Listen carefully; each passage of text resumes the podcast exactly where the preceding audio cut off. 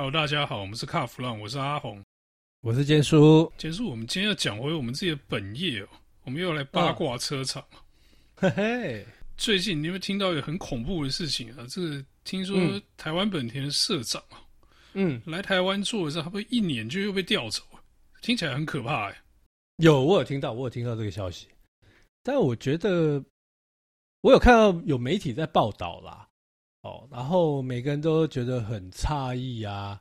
其实哦，这位社长他叫丰田成，他来你说一年对不对？他就又被调回日本。其实，在台湾本田成立的这段时间以来，大概有两位社长，我印象中已经有两位社长也是来一年就走啊。有一些当然是因为刚好要届退啦，哦，面临退休嘛。但是这一次这个丰原。哎，丰田成哦，他会被临时调到日本。我觉得大家会觉得时间过很快，为什么？因为这个社长好像只有跟我们见过一次面而已。我记得没错的话，因为没办法，因为他本来是去年的五月就要到任，五月还六月要就要到任，就要就任。哎，四月哦，我记得是四月就要就任，因为疫情的关系。因为这个社长本来是在秘鲁嘛，那他要来台湾，那你看。这个中间整个过程，因为疫情的关系，所以也是绕了地球一大圈才来。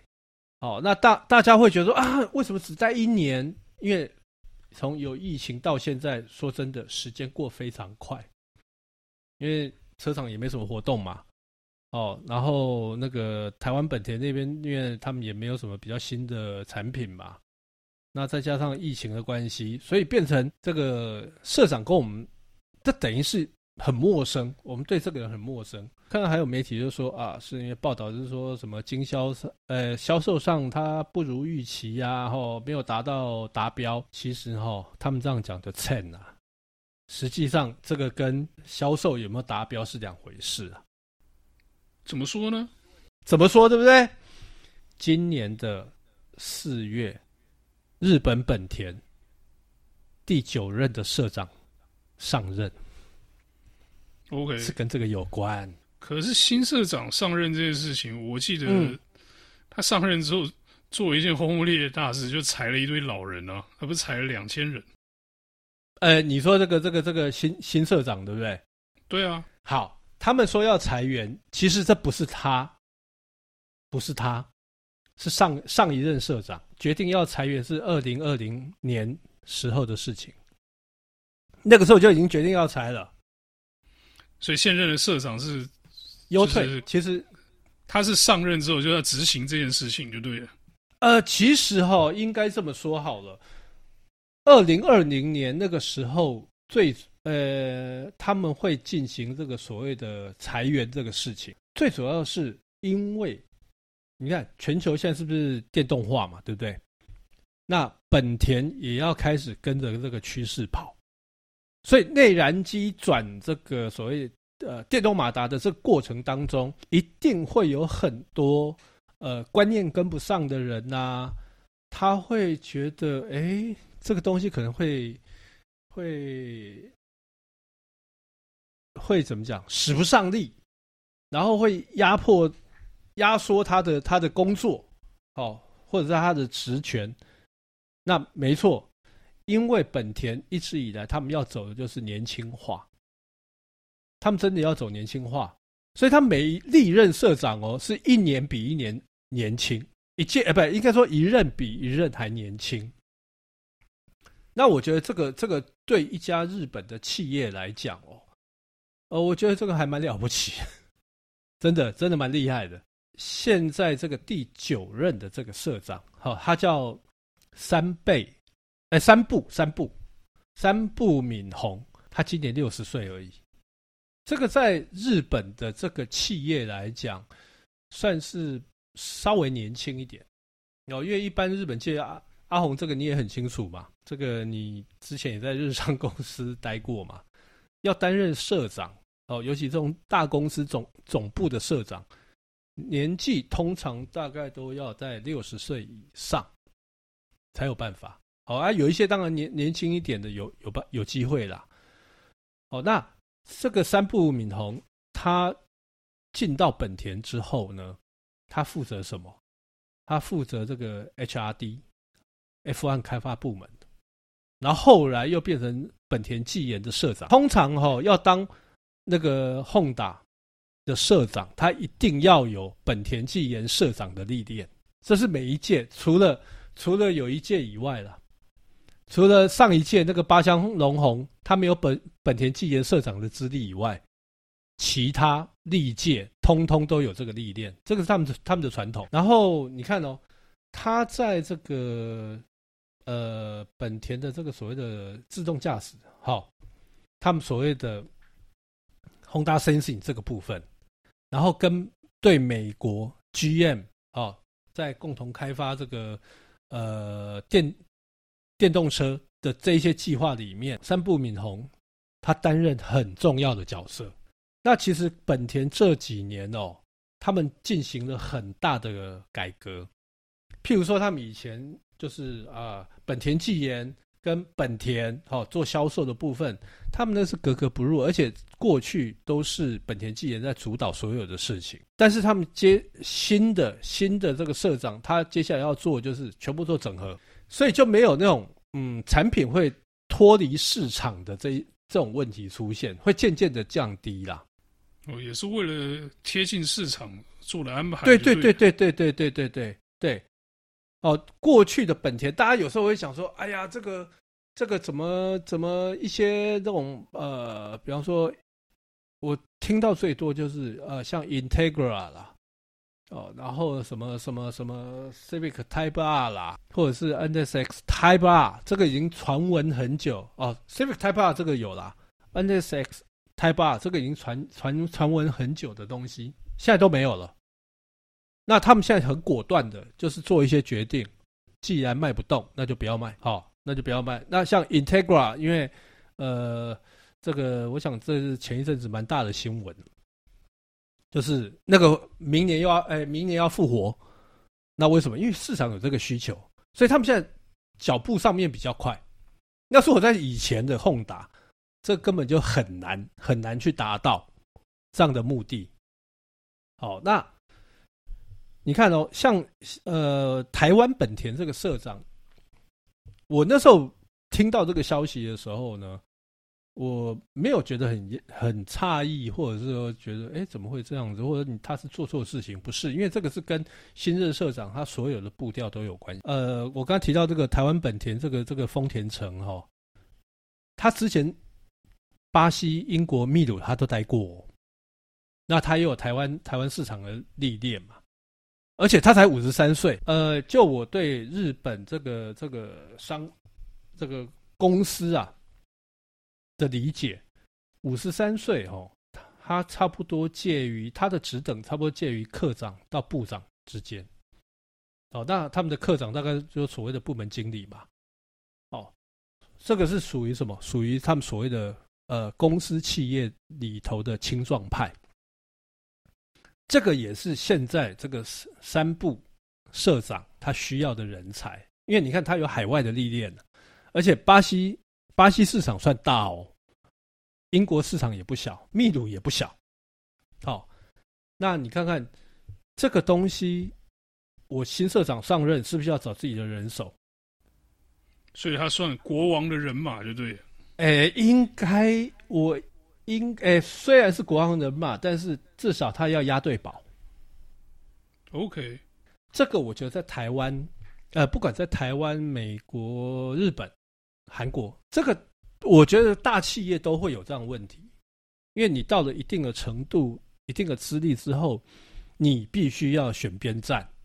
哦，我觉得这个阿红应该应该很了解嘛。哦，以前我也在在日商嘛，是需要。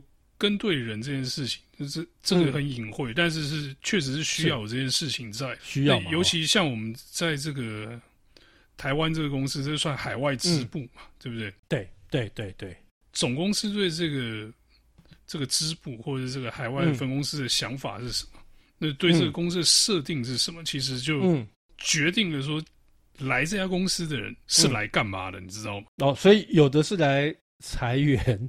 有的是把它收起来，有的让它更壮大，是不是这个意思？没错，因为如果是要发展的话，那公司会给你好的资源嘛，嗯、对不对？对对。那如果这个这个无关紧要的公司，它可以派人来养老嘛，对不对？嗯嗯嗯。那如果连年亏损的这个公司的时候呢，那当然就像这个这个在电影演的一样，派个终结者来把这个公司整理整理，资产整理好，看是卖掉还是整间收掉。这是这个大型企业在操作上的这个经常会使用这样的手法。是阿红，你知道吗？丰田城就是。台湾本田社长他这件事情，呃，就有其他媒体，他，呃，我们同业的，我们同业朋友，他就要问我，他说，哎，那这样的话会不会影响他们接下来所有的新车的计划？我说不会，因为他们在做这个事情的时候，新车不是说哦，我这个社长来了，我才开始做规划，他们那个要做规划已经是大概两三年前就已经规划好的事情，那来只是执行，哦，然后做一些微调，所以呢。呃，譬如说，呃，我们已经知道的嘛，新的 Fit 嘛，对不对？这个在九月要发表了，然后接下来还有 CRV 跟 HRV，这些速度都会很快。好，当然先决条件是只要他们在这个晶片的供应上面没问题的话，那这个这个接下来要导入台湾国产，应该就是明年的事情啦。刚刚阿红我有提到，就是说这个两千年的时候。宏达不是要已经决定裁员吗？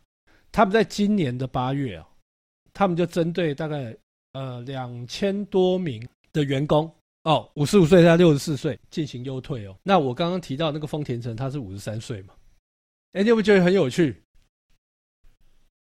是优退比他老的吗？对，优退比他老的，就是那个时间点。你看八月，对不对？他八月日本那边两千多名的员工。然后接下来就是丰田城在九月一号，他就要回到日本。我觉得这个时间点有这个巧合，所以这个我更能断定，他接下来回去呢，应该应该会在四轮的所谓的统括部整合部门，他那边应该会要么就当个课长，要么就当当个部长职。嗯，所以算是回去日本高升就对。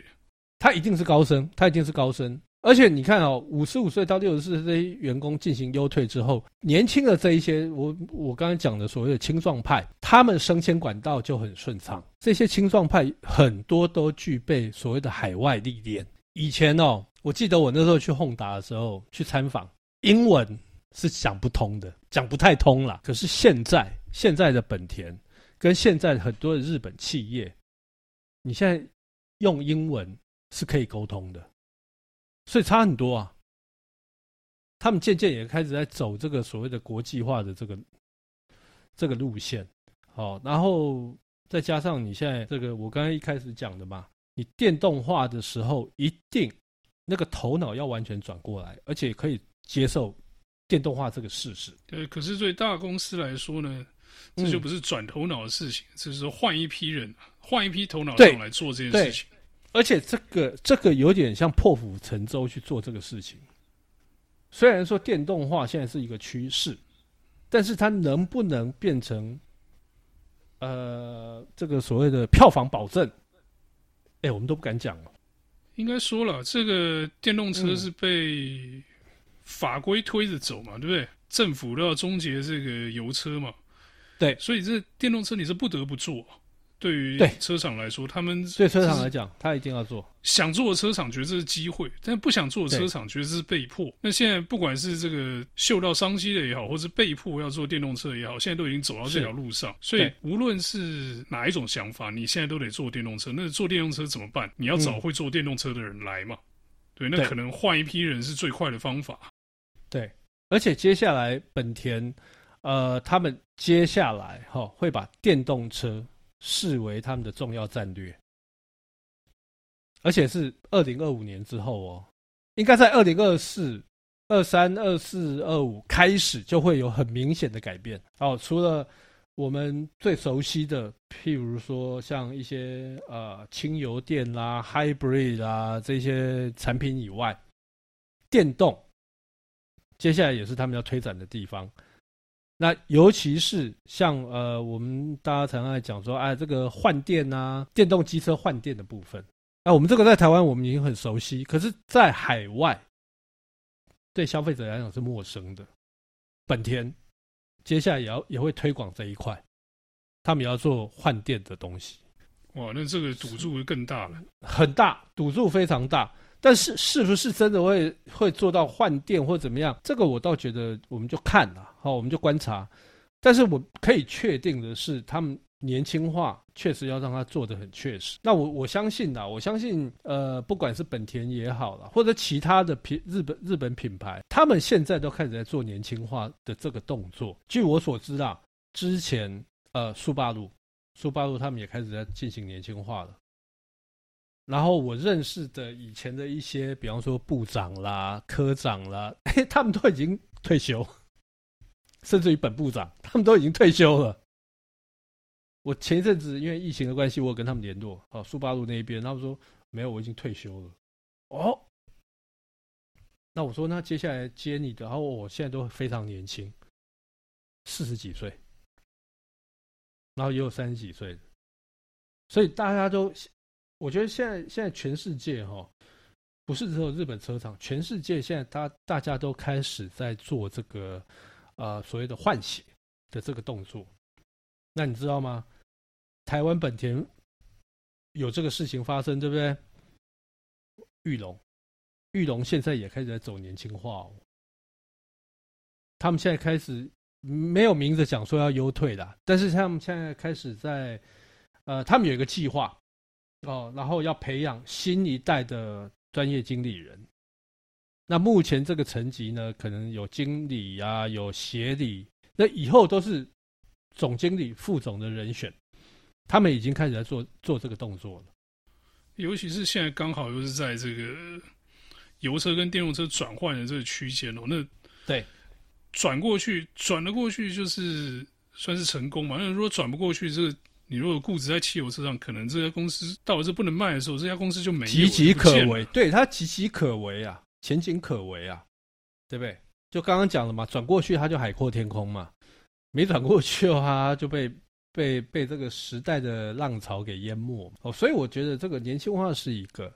那当然最主要的还是这个企业主的主事者，哦，他头脑能不能转得过去？他只要有这个决心。那再加上一些魄力，他就要开始进行大改造了，好啊！所以我们今天聊到，就是用这个台湾本田社长他 到台湾一年，然后大家这边猜测啊，哇，他是不是怎么样卖不好？其实不是，跟这个一点关系都没有。那个是因为日本总部那边他们就开始进行大换血、大改革，哦，导致于他到了一年之后，他就马上又又被调回日本。其实就这么简单呐、那我们这一集呢，由这个台湾本田社长一年离任所展开的这个日商公司的这个布局跟这个人事调动的这个话题呢，就到这边先告一段落了。谢谢大家，来，谢谢。